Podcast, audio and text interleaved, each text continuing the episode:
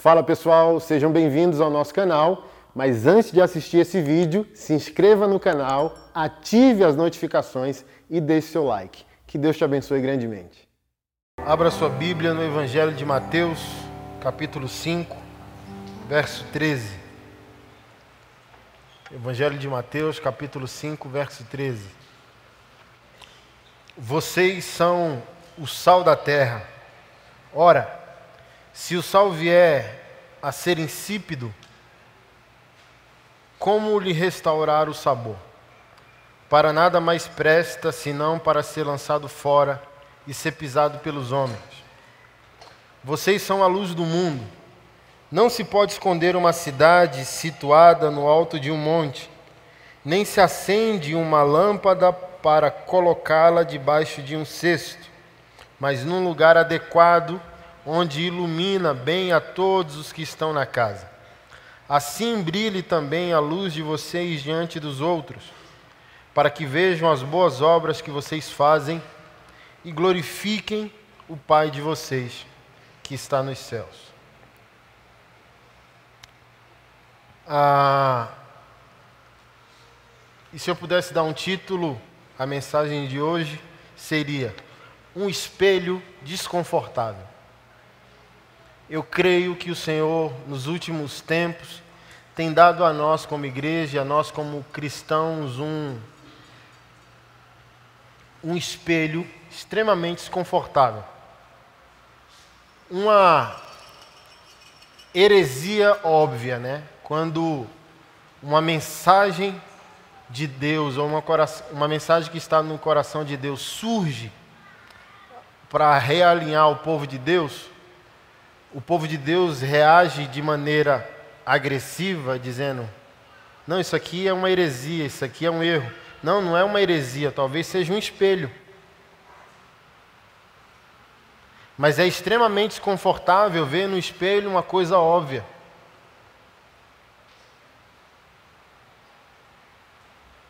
Ou você acha que o Smigol, né, do, do, do Senhor dos Anéis, amava se ver no espelho da maneira que se tornou? Hã?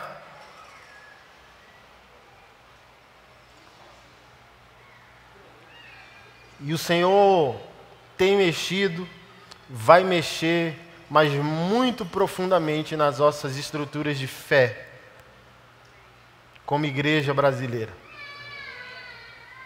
como povo de Deus. Porque, baseado nessas palavras de Jesus, existem dois tipos de perseguição: a que glorifica a Deus e a que insulta Deus. Um homem de Deus, São Paulo, que é um político também, bem envolvido com essas questões de direitos humanos e por aí vai. Ele postou algo essa semana que me tocou muito. Ele diz: uma coisa é, é, é nos odiarem por causa de Jesus. Outra coisa totalmente diferente é odiarem a Jesus por nossa causa.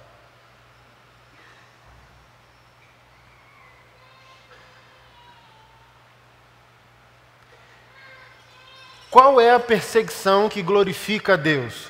Jesus, totalmente, o seu reino e a sua palavra está sendo proclamado. E isso por si só já é uma ofensa terrível ao mundo que jaz em trevas. Abra a palavra e o mundo já se ofenderá. Por isso que Jesus não pode ser confundido com essa caricatura de amor. Ele não é só isso. Não esvazie Jesus olhando para a humanidade dele sem olhar para a sua totalidade como Deus.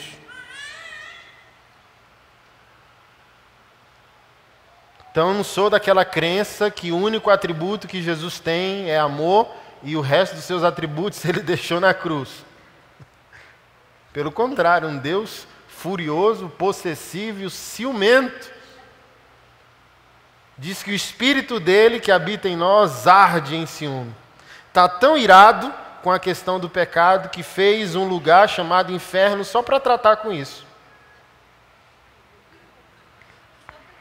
É, para pegar todo o objeto da sua ira e lançar eternamente em fogo eterno. Então ele não é essa customização pós-moderna, como se ele fosse um ursinho carinhoso que sempre tivesse uma palavra de consolo diante de mais um pecado que cometemos contra ele. Hoje, conversando com alguns homens de Deus, e esses homens de Deus dizendo: precisamos amar as pessoas, ok, mas do que nós estamos falando? Eu não sei mais, assim. Confusão é tão profunda que eu não sei mais definir o que é precisamos amar as pessoas. Precisamos, mas não podemos amá-las enquanto elas insultam o Senhor.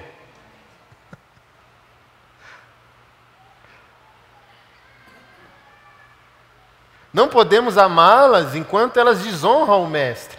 Uma coisa é o perdido, né? Há uma confusão muito grande, por exemplo, Salmos capítulo 1, onde fala da roda dos escarnecedores. Eu vou ajudar você nessa noite, amém?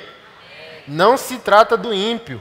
Escarnecer é zombar de algo que você tem em pleno conhecimento. Então, o ímpio não pode zombar do que não conhece. A roda dos escarnecedores é composta por crentes. Eu só posso desrespeitar aquilo que eu conheço. É por isso que eu sempre, todo culto, eu tenho que pontuar isso. É escarnecer de Deus, punir o pecado de um mundo que não nasceu de novo, enquanto nós, como igreja, jogamos o nosso para debaixo do tapete.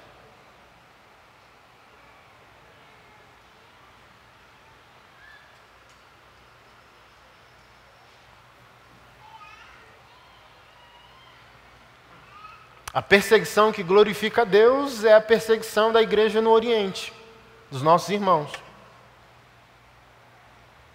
Nossos irmãos islâmicos que se converteram, igreja na Coreia, igreja na China, igreja em Cuba, igreja debaixo de todo regime comunista, por exemplo, que tem um cristianismo como um inimigo páreo. Aquela é uma perseguição que glorifica a Deus. Onde Cristo, Sua palavra, Sua cruz, Sua santidade, Sua vontade está sendo proclamada e é uma ofensa. Por que, que o ditador quer que se fechem as igrejas e se continuar pregando se matem todos os cristãos? Porque Jesus não é um cara legal, como diz Tim Keller, um grande pastor e teólogo atual. Ele diz: você não mata caras legais, você só mata alguém que é uma ameaça. Então, por que os nossos irmãos são perseguidos e mortos? Porque eles são uma ameaça, são um vírus no sistema. Eles é uma pane dentro do sistema. Eles estão dizendo: se eu implantar Cristo, eu subverto toda essa sociedade para a glória de Deus. Aí o ditador diz: então mate, mate os caras antes que eles consigam se alastrar dentro do sistema.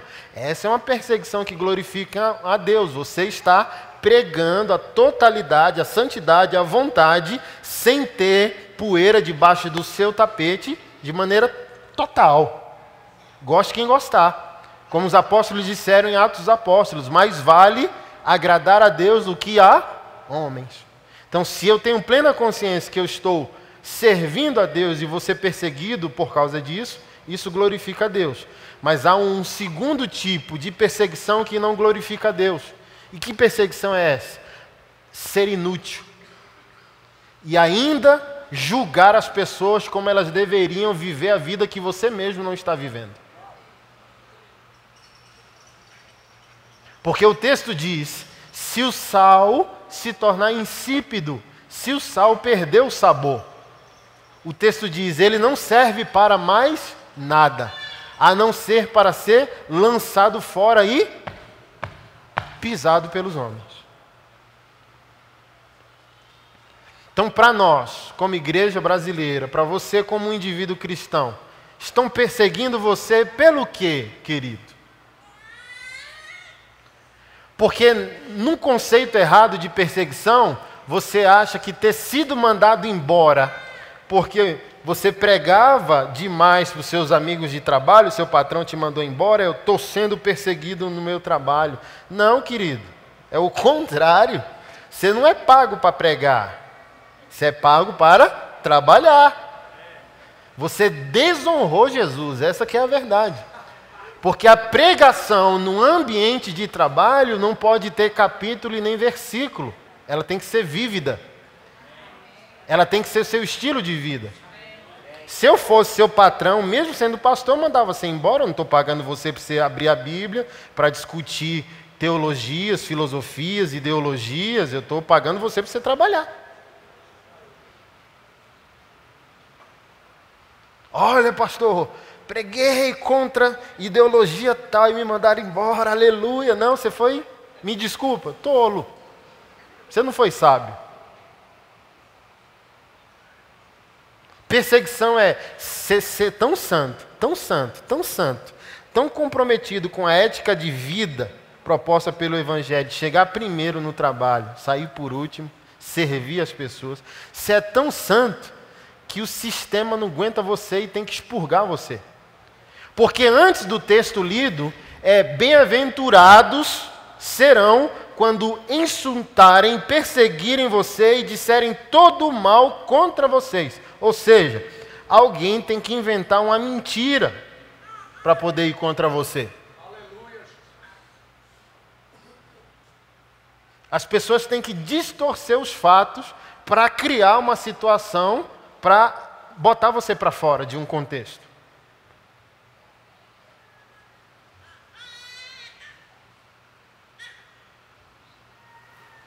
Não foi isso que fizeram com Jesus? Que mal ele fez? Nenhum. Viveu a vida que o Senhor tinha proposto para ele. Então, criaram toda uma situação, toda uma narrativa, pegava o Estado, colocava dentro da religião, pegava a religião, colocava dentro do Estado, levou para Herodes, Herodes não quis, levou para Pôncio Pilatos e levou para o Sumo... Aí ficava, entendeu? Cada um criando suas alegorias ao res... a respeito do comportamento de Jesus. No final, tem que se criar uma mentira para punir um homem que se propôs viver a verdade.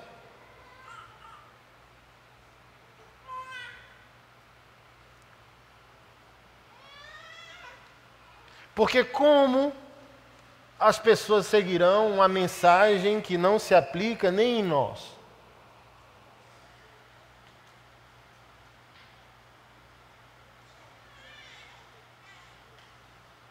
Eu não vou falar as coisas mais óbvias que eu falo todo culto, principalmente sobre ideologia de gênero e homoafetividade. Mas vou falar de novo. Como a sociedade crê que a gente é defensor da família se não a vive? Dizendo, olha, você está em pecado, por que você comete isso? Ok, é bíblico, você está certo. Mas o carimbo para a sua declaração é a sua vida. Que tipo de homem você é, que tipo de família você tem, se você é fiel à esposa. Eu não ia falar, mas eu vou falar de novo. É incompatível é um escândalo para o Evangelho dizer isso é pecado. Sair de um culto, principalmente nós homens, e ver pornografia.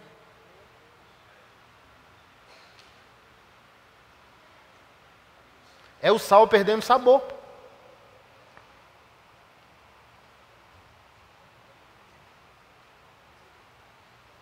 E eu não faço isso para te esmagar.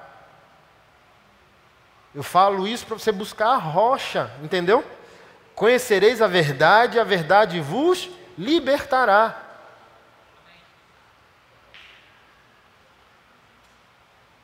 E eu não sei se eu falei isso aqui nos últimos domingos, mas para o judeu, conhecimento é experiência, conhecimento é envolvimento. Um judeu não conhece aquilo que não experimenta. Por isso que tanto no Antigo Testamento quanto no Novo, a palavra conhecer é usada para o intercurso sexual entre o casal. É usado para o relacionamento sexual. E Adão conheceu Eva. O que isso quer dizer? Você já leu na sua Bíblia? Oxe, Adão não conhecia Eva? Não. O sentido é Adão teve relação sexual com Eva. E José, o texto usado também no Novo Testamento. E José conheceu Maria. Não, e José não a conheceu enquanto ela não deu a luz a Jesus. Ou seja, José não tentou ter relação sexual com Maria enquanto Maria não deu a luz a Jesus. Porque para o judeu, conhecimento é experiência, envolvimento. É aqui que está o nosso problema. Se a verdade nos liberta, por que não libertou ainda? Alô? Se conhecer a verdade liberta, por que ainda não estamos livres? E você sabe do que eu estou falando. Porque não experimentamos a verdade que declaramos. É simples assim. Então, Deus não quer que você fale. Então, às vezes você fica zangado se eu disser para você que não tem versículo nem capítulo no ambiente do trabalho. Era para ter vida. Por quê? Você experimentou. Ao experimentar, não precisa abrir a Bíblia. Os irmãos de Atos não tinham Bíblia. E eles perturbaram o mundo. Então eles não tinham privilégio nem de congregar como nós estamos congregados. As máximas congregações que existiram dentro do contexto de Atos dos Apóstolos eram vizinhos se convertendo, três casas, uma do lado da outra, eles quebravam as paredes interiores e davam para a igreja. Então há relatos históricos de pequenos templos, porque não sei se você sabe, a igreja de Jesus não adorava Jesus de maneira coletiva como nós. Eles não podiam fazer isso no templo, porque o templo é judaico.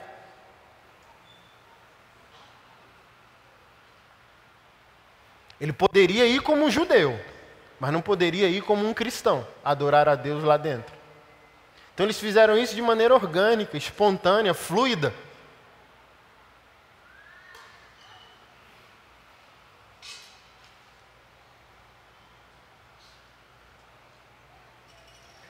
Então você não achava naquele tempo uma igreja lugar, você achava uma igreja pessoa.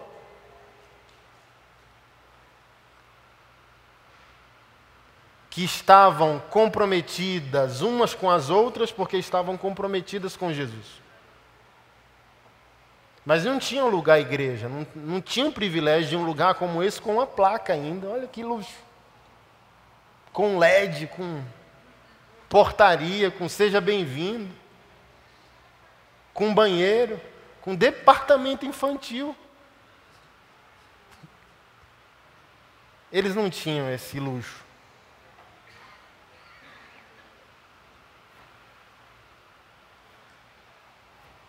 Eles não tinham essa oportunidade.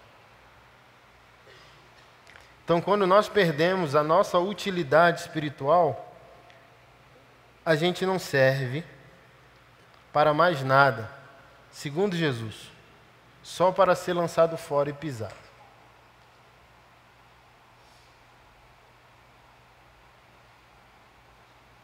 Não te quero porque você ama Jesus demais, é uma coisa. Não te quero porque você não se parece com Jesus. Não é outra coisa totalmente diferente? Que o mundo vai cobrar semelhança. Amanhã vou fazer uma postagem de um de um cara já já não é mais cinquentão, sessentão, um roqueiro chamado Billy Corgan, vocalista de uma banda secular chamada Smashing Pumpkins. Curti muito. E ele, em depressão constante, sempre tentava suicídio. E numa dessas indas e vindas, Jesus mais uma vez converteu Saulo de Tarso sozinho. É aqui o meu dilema como igreja. A igreja ela se torna tão inútil, a igreja ela se torna tão ineficaz que Deus tem que salvar pessoas perigosas sozinho. Ou você ia converter o Saulo de Tarso pós-moderno? Mas se você fosse salvo, você seria uma interferência. Hoje nós somos seletivos, já percebeu? Seletivos com a nossa santidade, seletivos com os nossos escândalos.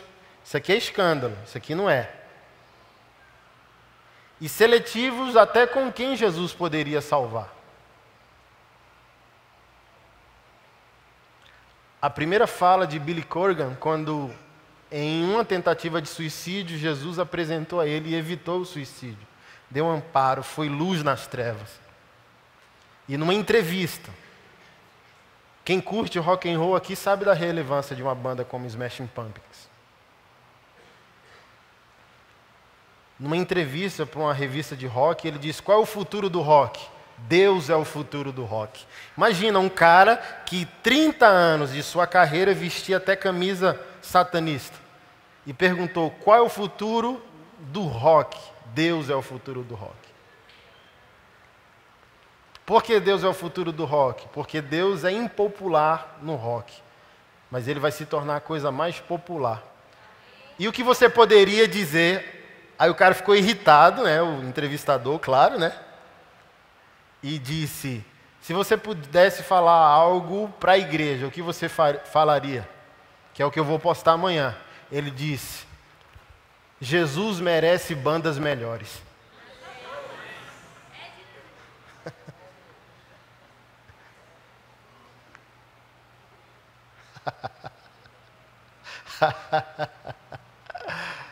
é isso aqui, é o sal.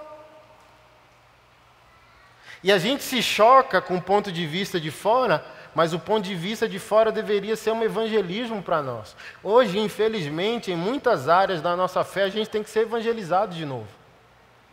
Porque parece que a gente esqueceu coisas básicas da nossa fé.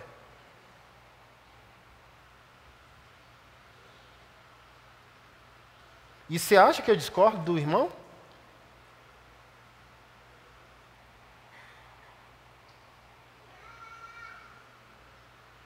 Uma banda que curti minha adolescência inteira.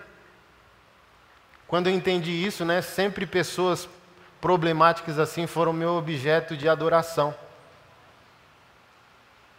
A Deus de, ô oh, Senhor, será que uma pessoa dessa pode ser salva? Será que uma pessoa dessa pode ser encontrada pelo Senhor? Quem não pode, irmão, ser encontrado pelo Senhor? Saulo de Tarso no time do inimigo e Deus dizendo: Ele é a pessoa certa. Eu só não tenho na minha casa alguém com coragem suficiente para ir derrubar ele do cavalo. Eu vou ter que descer na terra e fazer isso sozinho.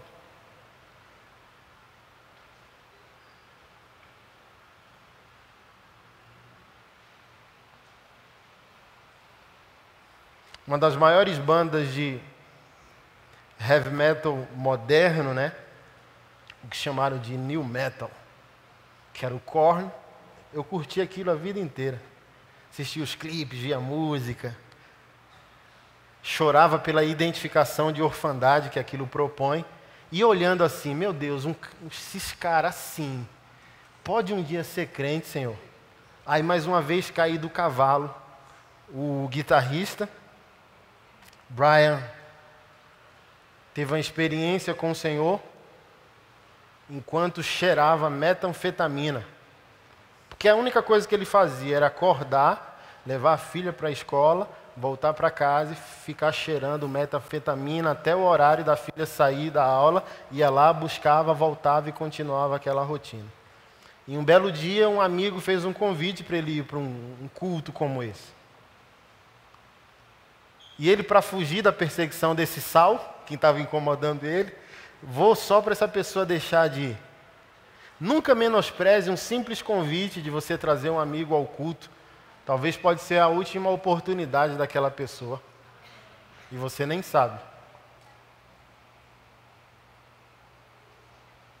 E ele foi para esse culto, não sentiu nada, não se interessou pelo ambiente, porque no, nesse caso, como nós, temos um senso crítico muito aguçado, né?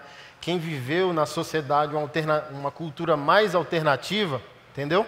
Mais de gueto, tatuagem, rock and roll, não se dá facilmente a, ao que a massa celebra.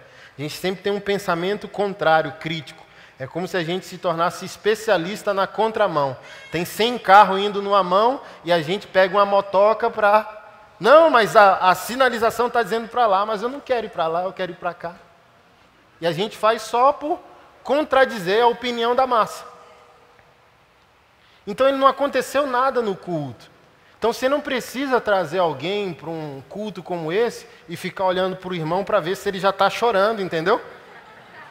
Deixa Deus fazer o que Deus sabe fazer.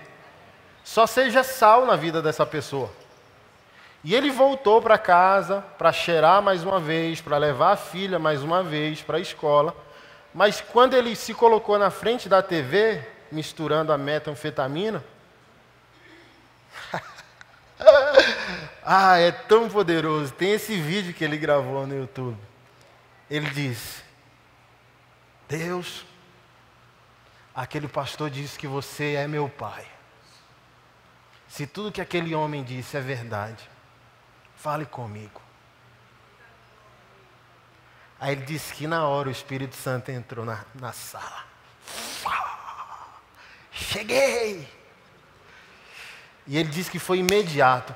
Pum! A presença do Espírito, a metanoia, uh, a cura do passado, a, a realidade do presente, a possibilidade do futuro. Imediatamente, qual a, a amplitude do futuro? Eu posso ser um pai coisa que eu não fui e coisa que eu não sou até agora. Minha filha pode. Olha só, Espírito Santo entra para converter uma pessoa, quando a metanoia acontece, ele a, a, a conclusão natural uma transformação. Não existe toque do Espírito Santo onde não há como consequência, irmão, uma transformação. É aqui que a igreja está patinando. Ela diz que ela está cheia de Deus e é que ela é amiga do Espírito Santo. Mas onde o Espírito Santo está, há uma consequência. Uma, a consequência é transformação.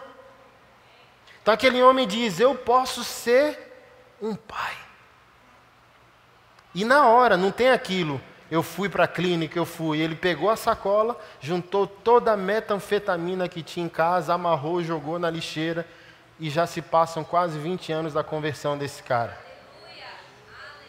Converteu, a conversão dele fez com que o baixista convertesse, o Field, mais estranho do que ele. Eu falei, ele converteu, aquele nunca vai. Que a gente tem disso, né? Esse pode, aquele não, aquele é, nossa, aquele converteu o baixista. E ele veio para nós, gravou CDs evangélicos e tal, mas você se depara com uma outra realidade. A igreja se torna especialista em Deus e isso faz com que ela se torne religiosa, um lugar insuportável para gente que pensa, para gente intensa, para gente apaixonada, para gente que se importa, para gente que quer que questionar o status religioso das coisas porque é feito há 100 anos isso, está errado. Não, mas é porque faz há 100 anos, mas 100 anos vocês não entenderam que não é assim que se faz. E o Espírito Santo falou algo ao coração desse homem que foi um escândalo. E o que o Espírito Santo falou ao coração desse homem? Olha que coisa linda de Jesus. Volte para a banda. Foi o que Deus falou para esse cara. Volte para a sua banda. Sua banda é sua igreja. Então, Jonathan Davis, que é o vocalista, é um cara que flerta constantemente com a depressão. Field, uh, Brian, eles têm mais utilidade numa igreja, para ser sal no saleiro, ou nesse ambiente onde só tem lunático? Fala para mim aí. Onde Jesus quer o sal? Dentro de uma panela ou dentro do saleiro? Me ajuda, povo de Deus. Onde o sal faz sentido? Guardado ou interferindo no sabor?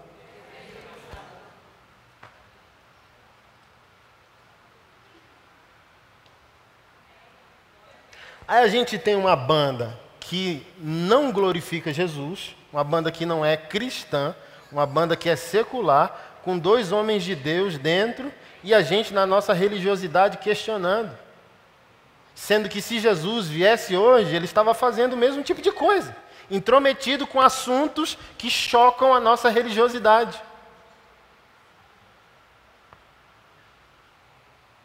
Eu sempre falo essa loucura, ó o Billy. Essa foto tá feia, pega uma foto mais novinho, ele. Olha aí, cara, que coisa linda.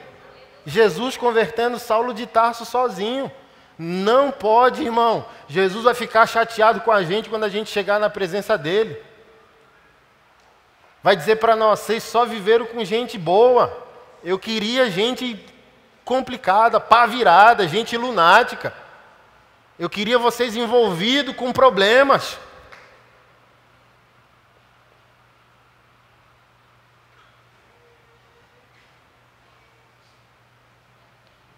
Mas a igreja diz: ah, eu quero ser sal. E às vezes não é nem no saleiro, é no açucareiro.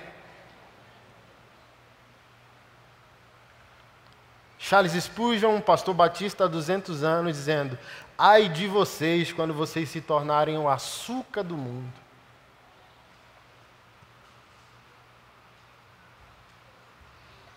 Jesus não chamou a gente para ser religioso e nem gente boa. Jesus chamou a gente para interferir nos problemas da vida. Então o crente não tem que ser aquele gente boa, gente boa, que todo mundo gosta dele.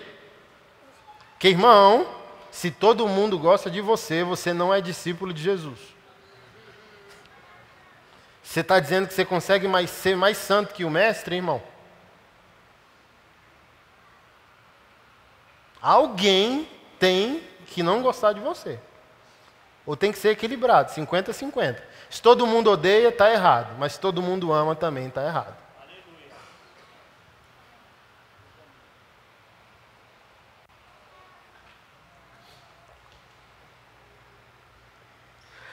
Aí Jesus vai para frente e diz: Vocês são a luz do mundo, eu não posso esconder vocês.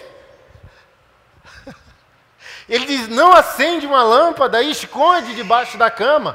Se coloca uma lâmpada num lugar adequado. Irmão, se eu pegar uma lâmpada de LED potente como essa e colocar debaixo da minha cama, serve para quê? Jesus está dizendo: Eu acendi vocês, eu não posso esconder vocês agora.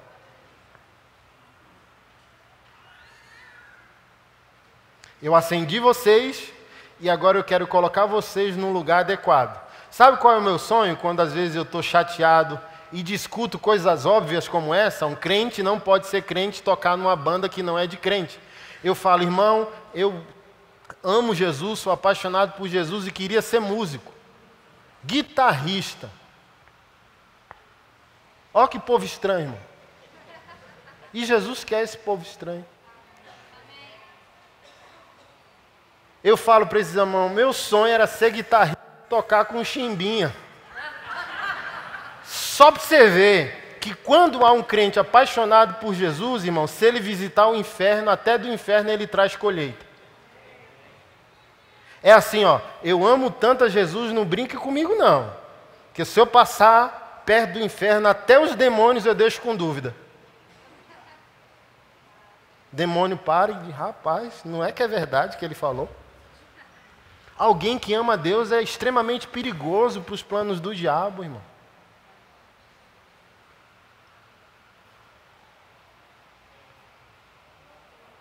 Mas o nosso problema é que ensinaram para nós uma santidade fugitiva, uma fé conservante. Aqui a gente tem dois problemas para resolver: uma igreja conservante que é uma igreja ortodoxa, uma igreja que tem teologia e tem historicidade, ela está presa a tudo que aconteceu na história da igreja. Isso é muito bom. Ela tem doutrina, ela tem teologia.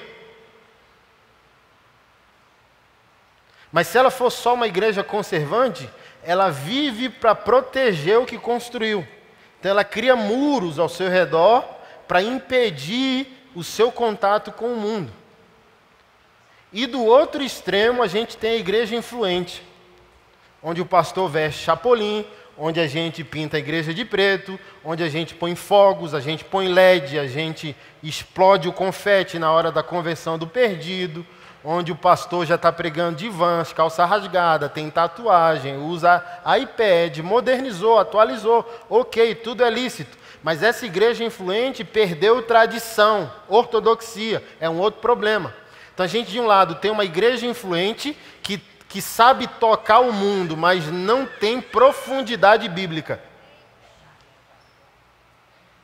Ela cria consumidores, mas ela não consegue fazer discípulos.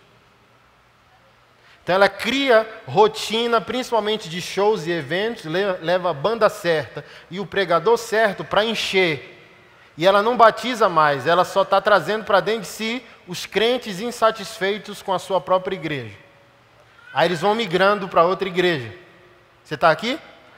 E do outro extremo, a igreja conservante, que está feliz de estar tá certa, mas não consegue chorar porque está sozinha. Ela está certa e não tem a quem discipular. Estou certo, minha teologia é impecável. E nem os filhos daqueles crentes querem ir para a igreja mais. Então a gente tem esses dois problemas. uma igreja séria demais, que perdeu o contato, e uma igreja com contato demais, sem Bíblia, com autoajuda, sem ajuda do alto, com metodologia humana no púlpito. Dizendo que Deus quer evoluir você para fazer de você a melhor versão de si mesmo. Não, Deus quer matar você.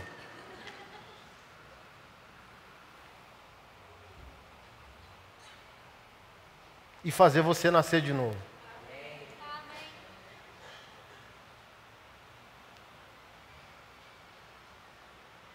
Como resolver isso, pastor Anderson? Pegando o melhor das duas igrejas. Se atualize, irmão. Eu sou da teologia do pastor Márcio Valadão. Só não pode pecar. Faça tudo, irmão. Pinte de preto, bote o LED, vira o giraia. Faça o possível para salvar uma vida. Mas quando essa vida chegar, tem a Bíblia para dar para ela.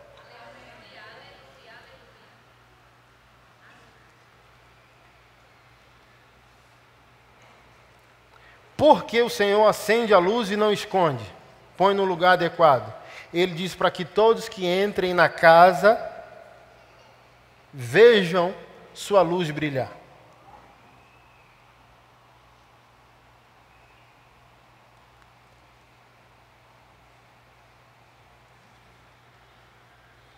para que vejam suas boas obras e glorifiquem o Pai de vocês que está nos céus. Quantas vezes Deus foi glorificado por causa da sua vida? Deixa eu aqui dar três fundamentos para a gente poder encerrar. O sal, principalmente, eu não quero focar na luz, eu quero focar no sal. O sal, ele tem inúmeras propriedades, funcionalidades inúmeros. Jesus, como diz por aí, é pareia, irmão. Jesus não dá ponto sem nó. Jesus fala a coisa certa no tempo certo. Então ele não usou nenhuma figura de linguagem, nenhuma metáfora, nenhuma parábola, desassociado de um pleno entendimento dos seus ouvintes. Então, primeiro ponto. O sal, ele é conservante. Então, para as civilizações primitivas, ok? Não havia geladeira. Então, para uma carne durar, é preciso, naquele tempo, salgar e secá-la no sol, ok? Então, o sal serve para conservar. Então, você é conservante. Você tem doutrina, você tem história. Sua teologia não nasceu agora. Você não pode pegar uma ideia que você chama de revelação, dizendo Deus me revelou. Não, Deus só pode revelar algo novo se estiver preso a algo antigo. Então Deus não vai falar algo novo que contradiga o que já foi dito há muito tempo por homens que vieram antes de você. Então você é conservante. Segunda propriedade, você é influente. O sal é influente. O sal é intrometido.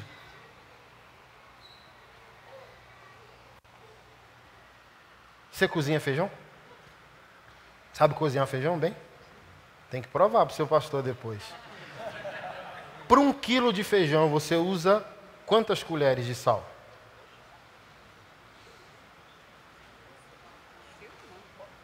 Ela disse que uma. Alguém aqui faz com mais? Menos? Você usa quanto? Meia colher de sal. Ela está dizendo aqui, vou ficar com ela. Usa meia colher de sal para fazer um quilo de feijão, ok? As estatísticas do IBGE comprovam que a sociedade ou a comunidade brasileira já chegou a 210 milhões de pessoas, ok? Você está aqui? O IBGE afirma que 40% desses 210 milhões é cristão evangélico confessante, praticante. Alguém consegue me dar 40% de 210?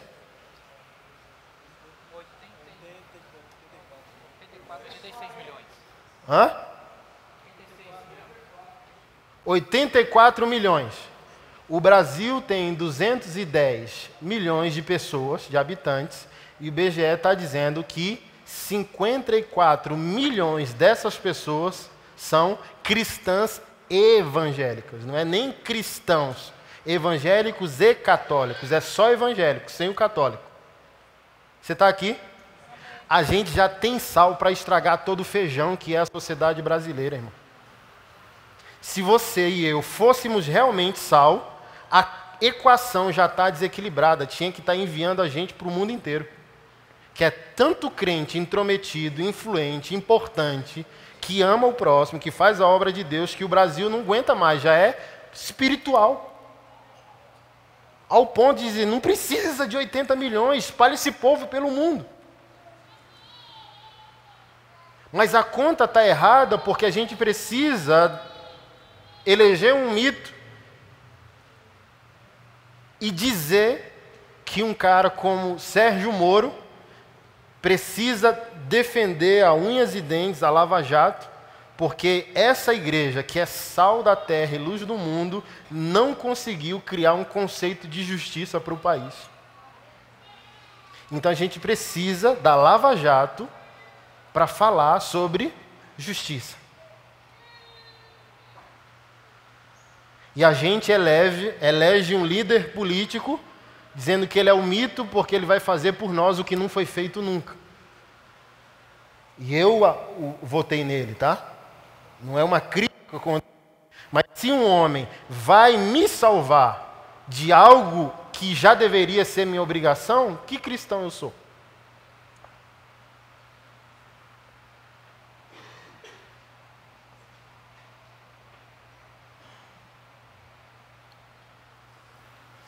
Ele não é o mito, ele é um homem.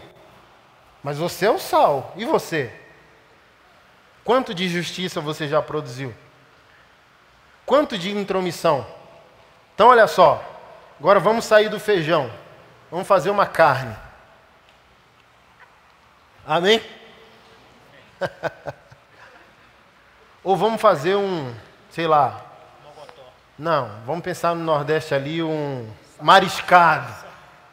Tinha uma discípula nossa aqui da Bahia, meu Deus, que maior mariscada do universo que eu já comi foi ela. Aí ela colocou lula, camarão, lagosta, é, sururu, os trem lá, tudo. Dendê, leite de coco, trenzão top.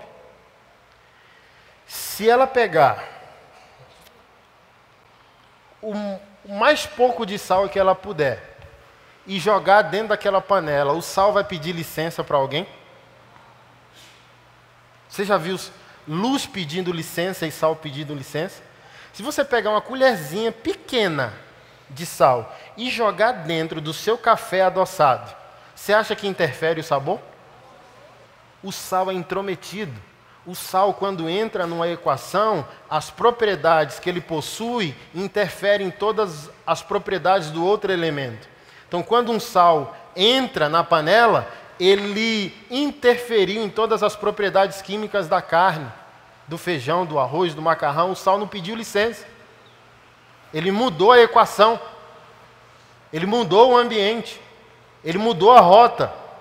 Se você pegasse uma mariscada sem sal, você logo saberia. Então deixa eu falar algo para você. O mundo já entendeu que nem toda equação que a igreja faz, Jesus Cristo está incluído. E é aqui que entra a perseguição que não glorifica a Deus. As pessoas já descobriram quem nós somos.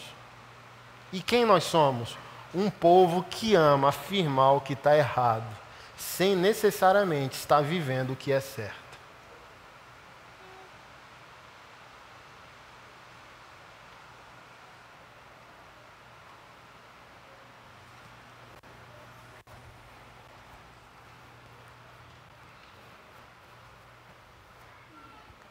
E por último, primeira propriedade do sal que eu quero usar hoje, como eu disse para você, sal é conservante.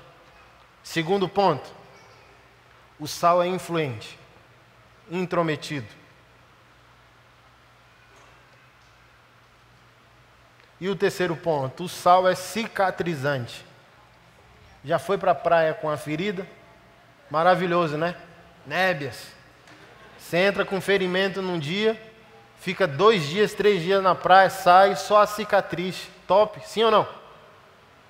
Sal conserva, sal interfere, o sal cura. Cadê você, meu irmão? Onde você está? O que você está fazendo nesse exato momento? Como está a sua vida? A partir da sua vida, quem Deus trouxe consolo? A partir da sua vida, Deus incomodou quem? A partir da sua vida, Deus salvou quem?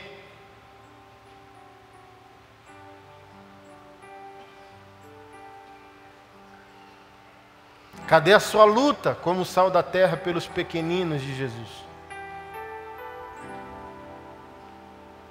Sabe qual é a minha dor hoje como ministro do Evangelho na igreja brasileira? Onde líderes constroem uma estrutura de poder ao seu redor, os profetas tremem e eles passam a fazer lobby, um acordo com o sistema.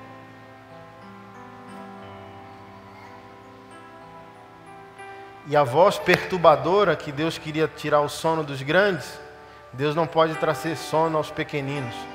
Mas deixa eu usar a frase de uma mulher porreta que eu conheci pessoalmente esses dias e sou um fã da sua música. Há um banquete só para pequeninos que o seu dinheiro não compra, sua fama não ganha. Há um banquete só para pequeninos. Cadê você, sal da terra? Cadê você peitando sistemas? Cadê você peitando homens que desonram a obra de Jesus Cristo? E cadê você trazendo consolo àqueles que sofrem?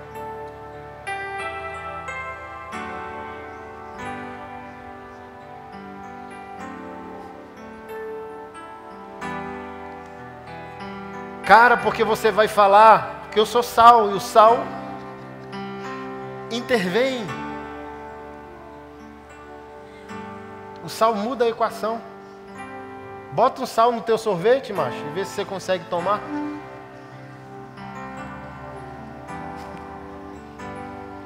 Ou seja, se você é sal, Deus enviou você para fazer a festa ou para estragar a festa.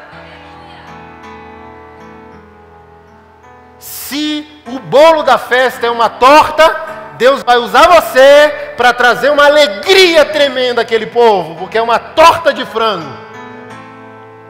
Mas se aquela festa não glorifica a Deus e é feita com um bolo doce, Deus dizendo: taque sal nesse bolo, estrague a festa desses homens.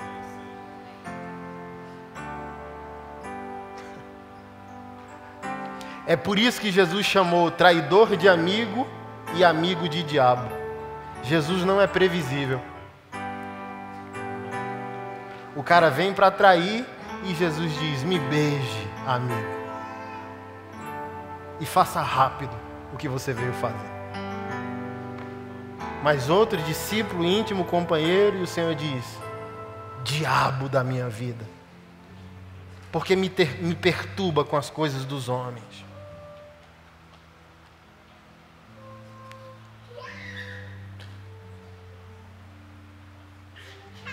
Porque Jesus também era sal, a usina de sal. era sal em estado bruto e máximo. Jesus não era apenas luz, Jesus era a hidrelétrica produzindo toda a energia. E ele diz: gente, eu não posso ter feito vocês nascerem de novo para fazerem vocês inúteis. Queridos irmãos, Jesus não pagou um alto preço pela vida de vocês na cruz, para vocês serem inúteis e a única coisa que vocês conseguem dar para Deus é virem a um domingo numa igreja para congregarem.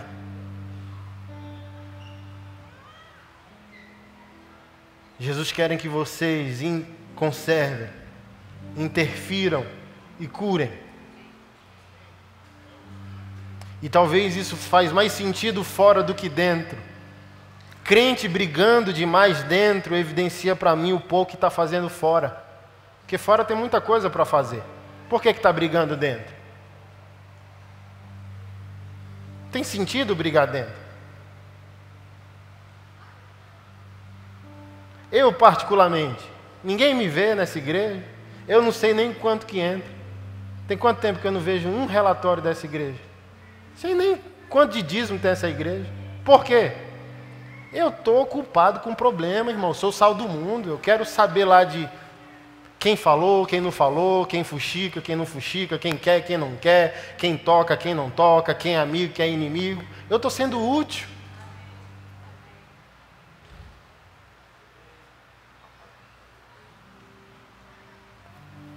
Estou dando fruto. Estou me intrometendo.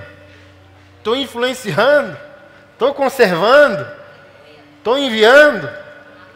Estou perturbando a vida das pessoas. E que tempo eu tenho para voltar e dizer: Você viu a roupa da irmã? Nenhum. Mesmo que eu quisesse, não tem tempo. Você soube da briga? Não. Quer saber? Não. Eu não sei isso ajuda meus irmãos, porque às vezes vem assim um drama. Pastor, você está sabendo? Oh, Lord. Não, não estou. Me fala aí. Então, às vezes, você tem que fazer um esforço para ouvir o que você não deveria estar tá mais ouvindo. Que você é o sal e a luz. Se você está brilhando, que tempo você tem para perder com quem não está? Se você virou o salzinho que Jesus está igual, já pegou o cara da carne?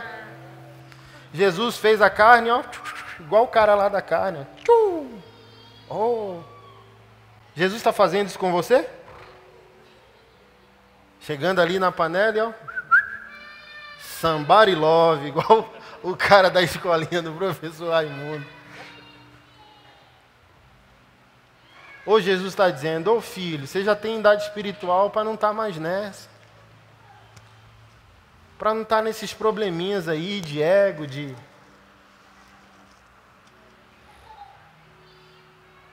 Se você é sal do mundo, não cabe nem mais tempo a gente ficar brigando como casal em casa, querido. Acorda, gente. Uma família em crise é uma família que Jesus não pode usar. Uma família em plenitude vira uma igreja. Ah, não tem uma igreja para ir. Quem disse que precisa? Tu é crente? Faz o culto em casa, chama os parentes, chama os vizinhos. Tem a rua inteira para fazer esse negócio. É o que eu penso, irmão. Quando a igreja um dia me torrar a paciência, eu já amo demais minha mulher e os meus meninos, eu fico em casa.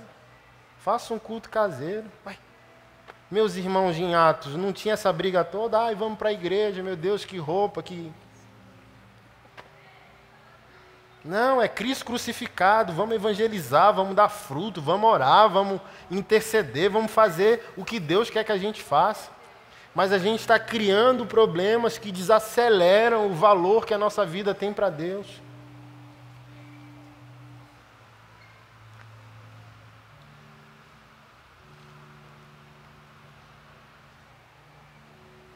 Crentes consumistas, criando pastores megalomaníacos, espírito de grandeza, não querem ser grandes porque querem servir muito. Pastores que compram seus seguidores de rede social. Tu sabia que existe esse trem? Que eu quero ser importante, quero ser influente. E Jesus Cristo diz que o homem só pode receber aquilo que é dado do alto.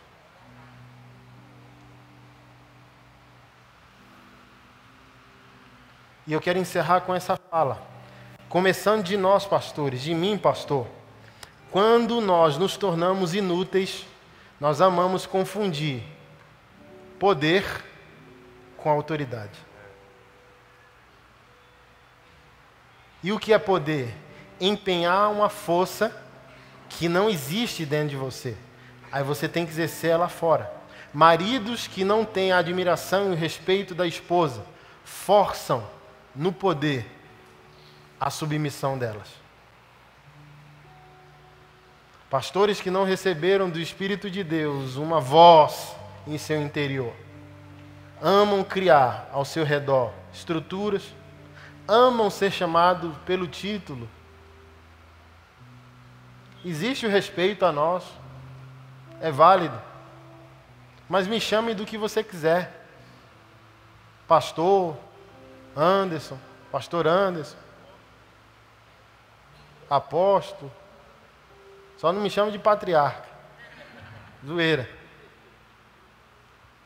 Só não me chame de demônio. Vai mudar em quê? Que aquilo que Jesus me deu não é evidenciado por um título, é evidenciado por um serviço. Ou Jesus fez essa questão? Jesus não.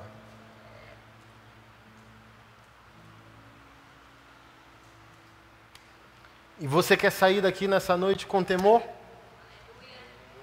Não conheça Jesus sem Cristo. É aqui que está a tragédia. Ensinaram para nós seguir o Jesus, mas não ensinaram para nós seguir a ofensa de Deus, que é o Cristo. Por isso que o espírito da apostasia não é o espírito do anti-Jesus, é o espírito do anti-Cristo. Todo mundo ama Jesus, porque Jesus é essa caricatura de amor.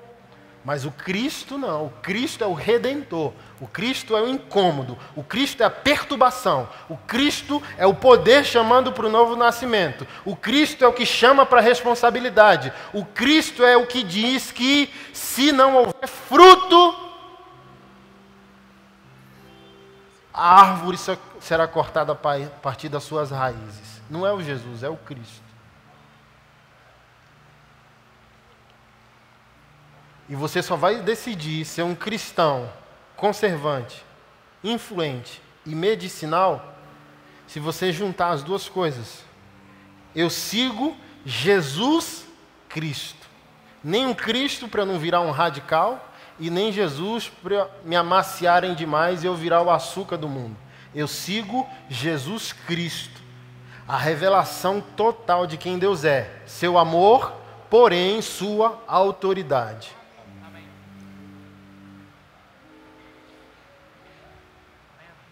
Porque diante da autoridade, o amor de Cristo me chamou para Deus como Pai.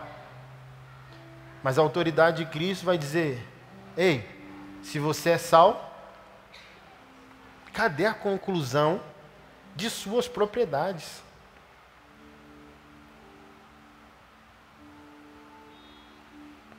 O que estamos fazendo juntos lá na terra? Pergunta isso para nós.